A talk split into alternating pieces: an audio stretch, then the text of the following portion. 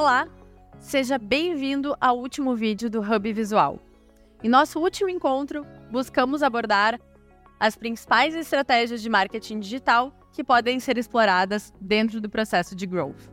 Neste vídeo, abordaremos alguns assuntos importantes dentro de growth que você precisa saber antes de concluirmos a nossa disciplina. Falaremos sobre dados, monitoramento de indicadores, ferramentas importantes e, por fim, sobre a cultura de growth hacking. Ao longo da nossa disciplina, falamos muito sobre dados, sobre a importância de trabalharmos com eles. É importante, contudo, entender que existem tipos de dados e que cada tipo nos gera uma forma de tomada de decisão e de utilização. Dados são informações coletadas a partir de fontes diversas e podem ser classificados em três tipos: dados primários, dados secundários e terciários. Como falamos, cada tipo tem a sua importância e utilidade na análise e tomada de decisão. Dados primários são informações coletadas diretamente junto ao cliente, por meio de pesquisas de campo, de dados obtidos através de interação com o cliente, suas compras, sua navegação no site, seu comportamento nos canais diretos da empresa. Esses dados são fundamentais para entender as necessidades, os desejos, os comportamentos dos consumidores, bem como para desenvolver produtos, serviços e campanhas de marketing mais eficazes e personalizadas. Já os dados secundários, por outro lado, podem ser úteis para fornecer informações sobre tendências de mercado, concorrência, segmentação de mercado e outros aspectos do ambiente externo da empresa. Essas informações podem ser obtidas em relatórios de pesquisa de mercado, análises de dados de vendas, bancos de dados públicos, entre outras fontes. Os dados secundários podem ajudar a empresa a compreender melhor o cenário em que está inserida, identificando oportunidades, ameaças e, assim, tomar decisões estratégicas mais informadas. Por fim, os dados terciários podem ser utilizados como referência para obter informações sobre um determinado segmento de mercado, produtos ou serviços. Esses dados podem ser encontrados em compêndios, índices, resumos e tantas outras fontes de informações secundárias. Os dados terciários podem ser úteis para obter informações gerais sobre um tema, como a evolução histórica de um setor ou principais tendências de mercado global.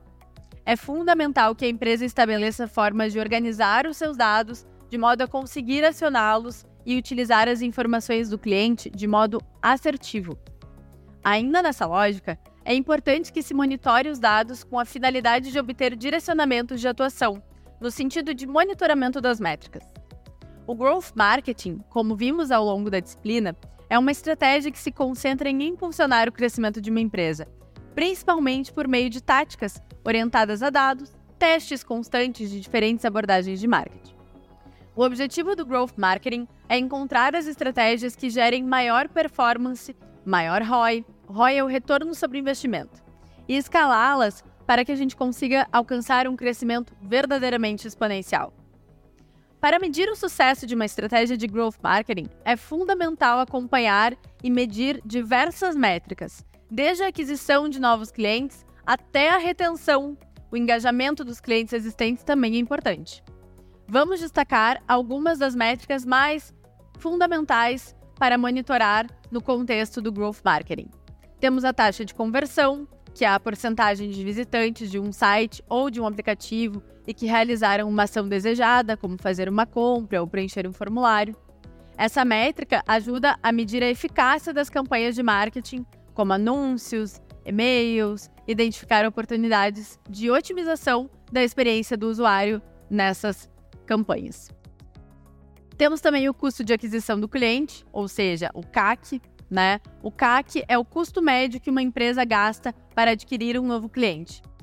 Essa métrica ajuda a avaliar a eficácia das campanhas de marketing e a identificar oportunidades para reduzir os custos e aumentar a eficácia da aquisição de clientes.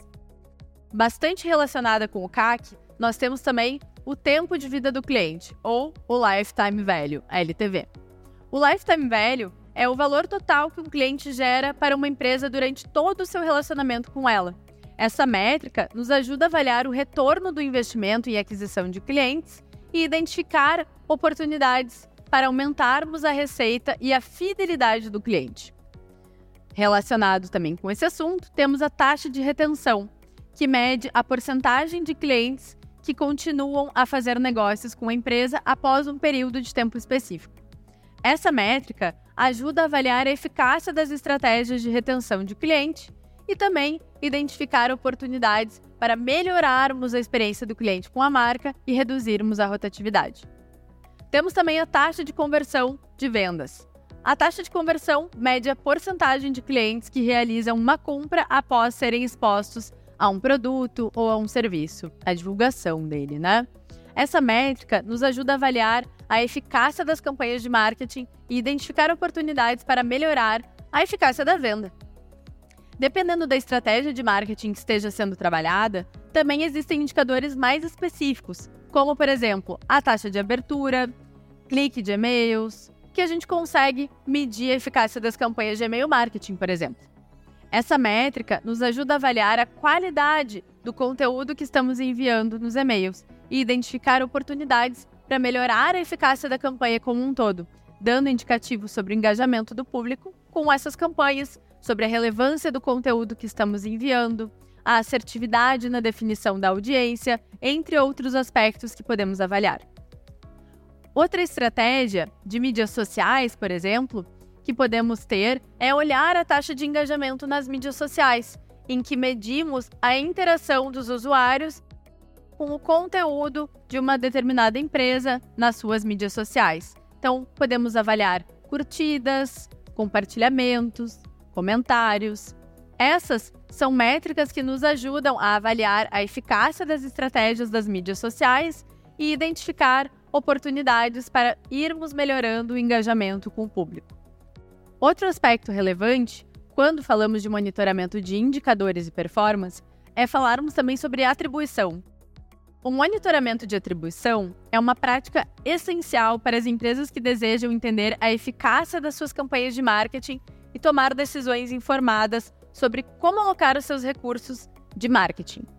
A atribuição se refere a atribuir a origem uma determinada venda, ou uma conversão, ou outra ação do usuário em determinado canal de marketing ou ponto de contato.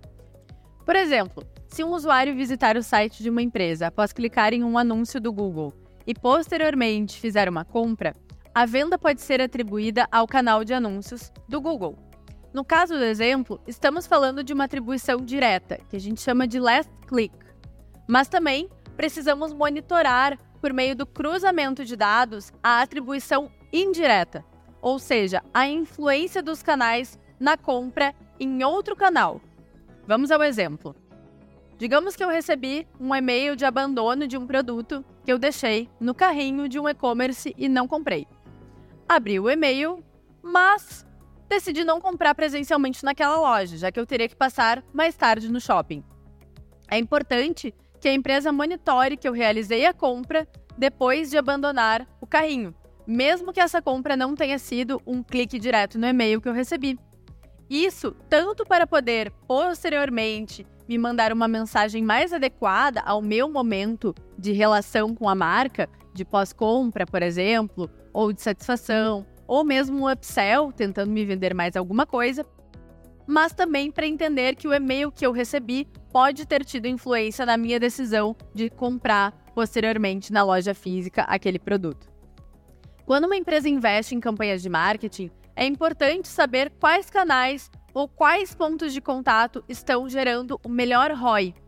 O monitoramento da atribuição permite que as empresas identifiquem os canais que estão gerando mais vendas, mais conversões e, portanto, oferecendo o melhor retorno sobre o investimento, melhor ROI.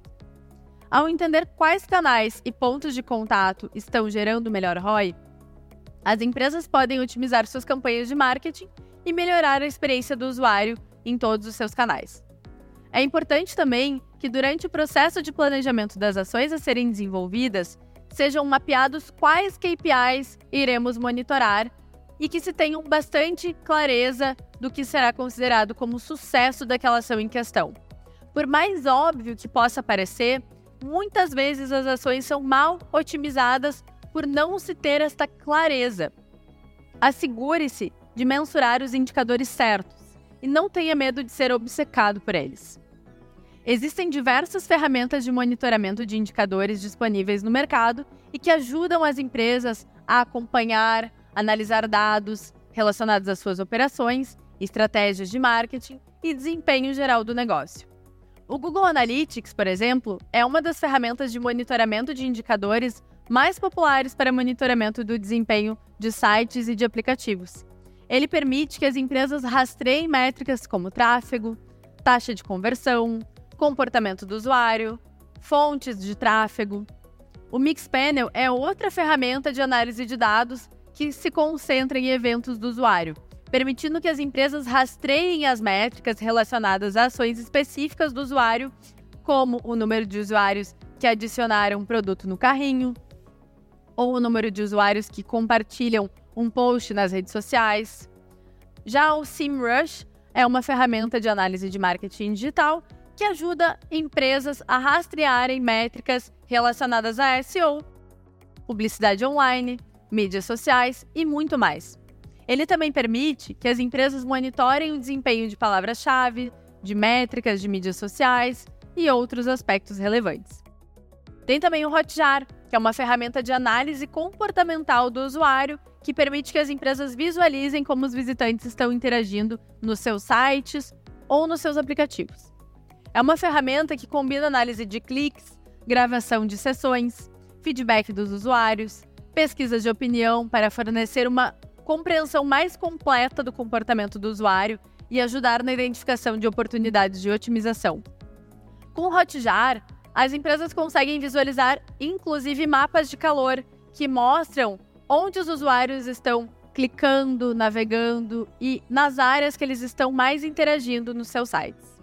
Esses mapas de calor são especialmente úteis para identificar áreas de alta atividade, bem como identificar áreas onde usuários podem estar tendo dificuldade em encontrar informações. Em resumo, o monitoramento da atribuição é uma prática fundamental para as empresas que desejam entender a eficácia de suas campanhas de marketing e tomar decisões mais informadas sobre a alocação dos recursos de marketing. Ao entender quais canais e pontos de contato estão gerando melhor ROI, as empresas podem otimizar suas campanhas de marketing e também melhorar a experiência do usuário nos seus canais.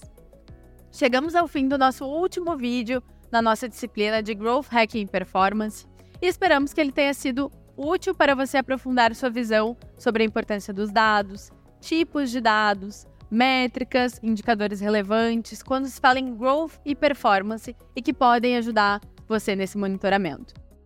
Desejamos que você consiga colocar em prática todos esses conhecimentos no seu negócio, na empresa que você trabalha. Não deixe de ler nosso e-book e também escutar os podcasts, o trade-off entre crescimento e rentabilidade e o último podcast, que é performance e hacking no mercado financeiro.